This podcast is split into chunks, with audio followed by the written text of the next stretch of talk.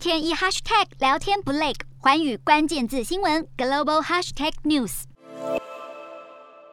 不满持续遭到国际制裁，俄罗斯政府扩大对美国官员的入境禁令。最新制裁名单涵盖美国副总统贺锦丽以及其他二十八名美国官员、商人和记者，当中包括脸书创办人祖克伯、美国国防部副部长希克斯和美国国防部发言人科比等人。俄国外交部表示，这些人无限期禁止入境俄罗斯联邦。另外，为了回应波罗的海三国关闭俄国领事馆，俄罗斯也决定采取报复措施，关闭拉脱维亚、立陶宛和爱沙尼亚。驻俄领事馆，并要求相关人员离境。声明提到，这些领事馆领事和其他官员都被列为不受欢迎人物，必须在波罗的海三国要求俄方人员撤离的同一个期限前离开俄国。莫斯科当局上个月也驱逐了来自拉脱维亚、立陶宛和爱沙尼亚的十位外交官，来回应这三国因为乌克兰战争驱逐俄国外交官。